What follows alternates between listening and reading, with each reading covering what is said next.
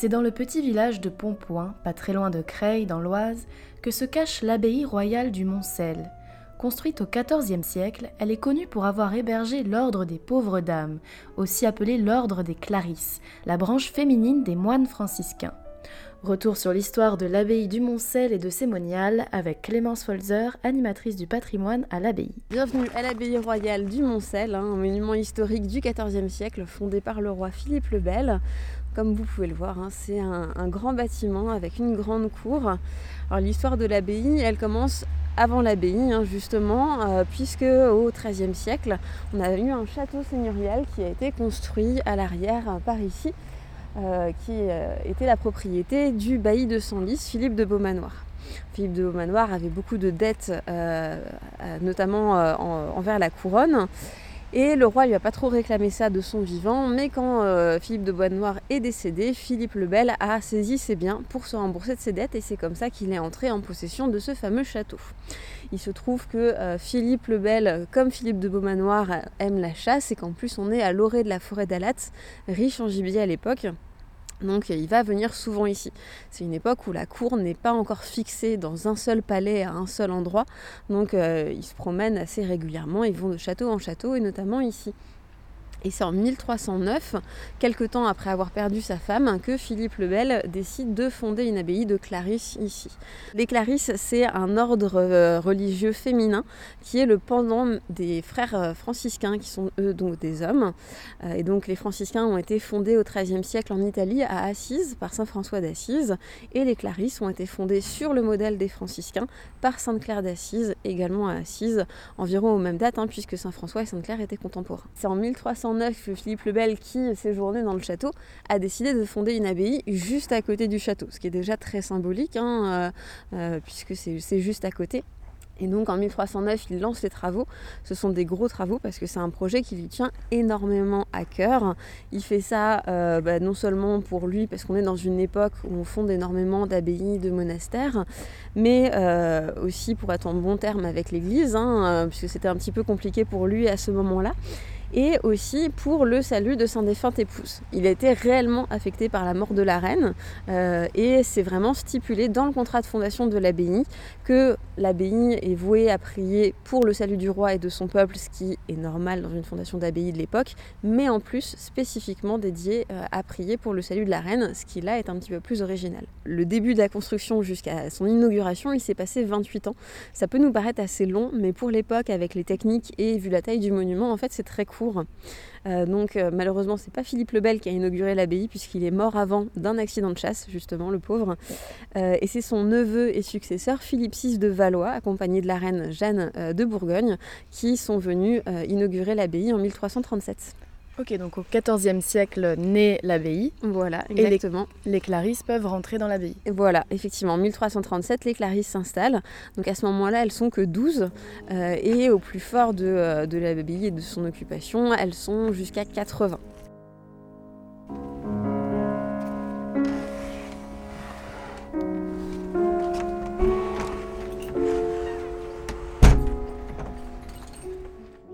Donc on est là ici dans le chartrier, qui est une pièce essentielle dans la vie d'une abbaye, puisque c'est là qu'on va conserver les chartres, donc tous les documents administratifs, les archives, qui recensent notamment les titres de propriété, les droits d'usage de l'abbaye. Il faut savoir que les Clarisses, c'est un ordre qui fait vœu de pauvreté, euh, donc euh, qui vit euh, sobrement Faire vœu de pauvreté, ça veut dire quoi? Eh bien, ça veut dire, en fait, euh, pour l'époque, se dépouiller déjà de tous ses privilèges. Dans une abbaye royale, on a des femmes nobles qui viennent. Euh, ici, il faut même être coopté euh, pour rentrer dans l'abbaye. Il faut que les autres sœurs, déjà là, soient d'accord pour que vous veniez. Et euh, vous étiez comme une femme très noble, donc il fallait eh bien, euh, se dépourvoir de ses titres, euh, de ses biens, de ses propriétés. On renonçait à son statut social aussi. On a renoncé à tous ses privilèges, à l'influence qu'on pouvait avoir à l'extérieur. Et on vivait sobrement, bah, un petit peu comme notre mannequin, là, avec une, une robe très simple et dans des conditions de vie très simples aussi. Et une fois qu'on rentrait chez les Clarisses, est-ce qu'on pouvait en sortir ou est-ce qu'en général on y restait pour le restant de ses jours? Alors euh, les novices peuvent toujours repartir tant qu'elles n'ont pas prononcé leur vœu définitif. À partir du moment où vous avez prononcé vos vœux définitifs, normalement vous y restez jusqu'à votre mort. Et donc nos Clarisses, hein, normalement, elles sont pauvres. donc pour subvenir à leurs besoins, en fait, même si chaque sœur individuellement est pauvre, attention là c'est un petit peu subtil, l'abbaye en tant que communauté, elle, par contre, a des droits de propriété, elle est propriétaire de fermes, de champs, de vignes. Euh, au XVIe siècle, elle va même percevoir l'impôt euh, de Pompoint. L'abbaye est maire de Pompoint à cette époque-là. Donc c'est quand même euh, quelque chose, ça montre aussi que bah, même si ces femmes renoncent à leurs privilèges, l'abbaye garde une certaine influence dans la société médiévale de l'époque. La vie religieuse de toute façon est centrale hein, au Moyen Âge.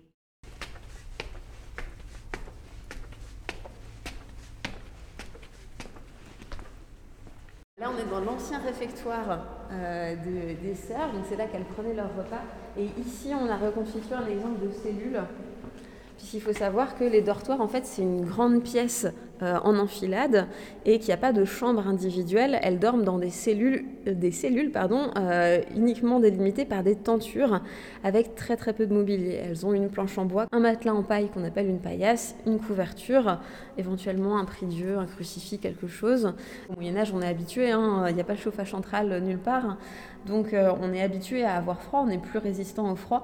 On a quand même des techniques pour se réchauffer. Hein. Par exemple, ce qu'on appelle un moine, c'est cette petite brique ici en terre réfractaire et donc cette brique, on va pouvoir la mettre dans le feu, elle va emmagasiner la chaleur, on la sort du feu, on la met au bout du lit et elle va restituer la chaleur dans le lit. Les gens pourront demander à leurs grands-parents hein, euh, dans les campagnes. Euh, moi j'ai des visiteurs des fois qui viennent me dire qui ah mais oui euh, je connais ça, on l'avait chez ma grand-mère quand j'étais petite. voilà, donc c'est apparemment c'est très efficace. Et il y a aussi ce qu'on appelle la bassinoire qui est une espèce de, grand poêlon avec un long manche. On met des, charbons, des charbons dedans et on peut frotter le matelas avec ça pour le réchauffer un petit peu aussi. Voilà, il y a différents, euh, différentes petites astuces pour essayer d'avoir un petit peu moins froid. Ah, ça donne pas envie de revenir au Moyen Âge quand même. Ah non, non, non. Au Moyen Âge, le droit des femmes n'existait pas vraiment. Les jeunes filles qui entraient dans l'abbaye du Moncel à Pontpoint dans l'Oise n'avaient pas forcément d'autre choix. Il y a des, euh, jeunes filles euh, qu'on va envoyer pour euh, faire leur éducation en tant que novices et qui ressortent ensuite. il y a des jeunes filles qu'on va donner à Dieu. c'est un droit de la noblesse hein, de donner ses enfants au clergé. ça évite d'avoir une dot à payer pour le mariage. Et dans une période, par exemple, comme la guerre de Cent Ans, où les familles s'appauvrissent énormément, eh ben, c'est très pratiqué. Et alors, autre étape de la vie d'une femme au Moyen Âge où on peut euh, être amené à entrer dans une abbaye, c'est quand on devient veuve. Quand on devient veuve au Moyen Âge, euh, on est placé sous la responsabilité des parents de son défunt mari, puisqu'une femme au Moyen Âge est mineure à vie. Elle ne peut jamais être indépendante, à quelques rares exceptions près de, femmes fortes qui ont marqué leur époque.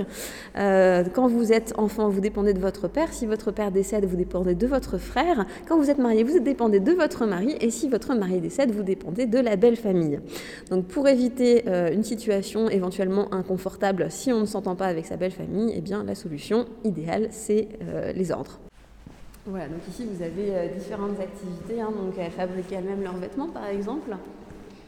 Donc euh, avec des, tissus vraiment très très sobres, pas très confortables. Hein. C'est de la toile de jute, de la toile de bure, donc c'est relativement épais, donc ça doit maintenir un peu le chaud, mais ça gratte, c'est pas confortable. Hein.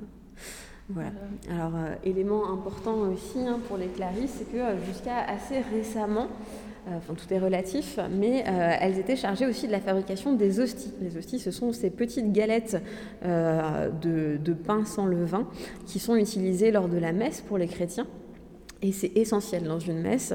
Donc bah, à l'époque où elles étaient chargées de les fabriquer, c'était les seules vraiment à avoir le droit de le faire.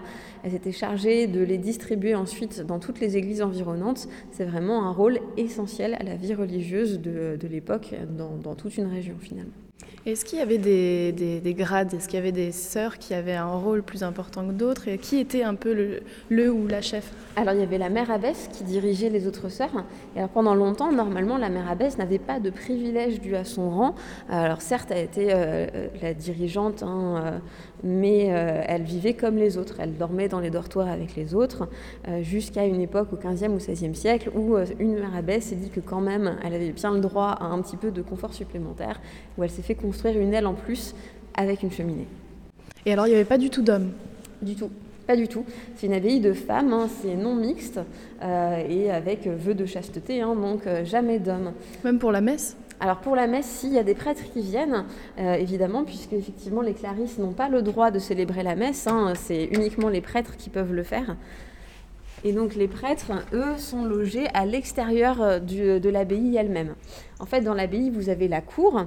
Et de l'autre côté du mur, euh, toujours dans l'enceinte de l'abbaye, il y a une maison qu'on appelle la maison des pères. C'est là où étaient logés d'éventuels invités et les prêtres qui célébraient la messe. Et donc à l'occasion de la messe, les sœurs passaient directement de l'abbaye dans l'église, dans une partie qui leur était réservée, puisque les villageois pouvaient venir assister à la messe dans cette église. Donc les prêtres et les villageois arrivaient par l'entrée euh, normale, entre guillemets, hein, euh, on célébrait la messe, les fidèles repartaient chez eux, les prêtres dans la maison des pères, et les clarisses repartaient directement à l'intérieur de l'abbaye sans euh, côtoyer les autres finalement. Ils veillaient ensemble à la messe, mais dans des espaces séparés, ils ne, communiquaient pas entre eux.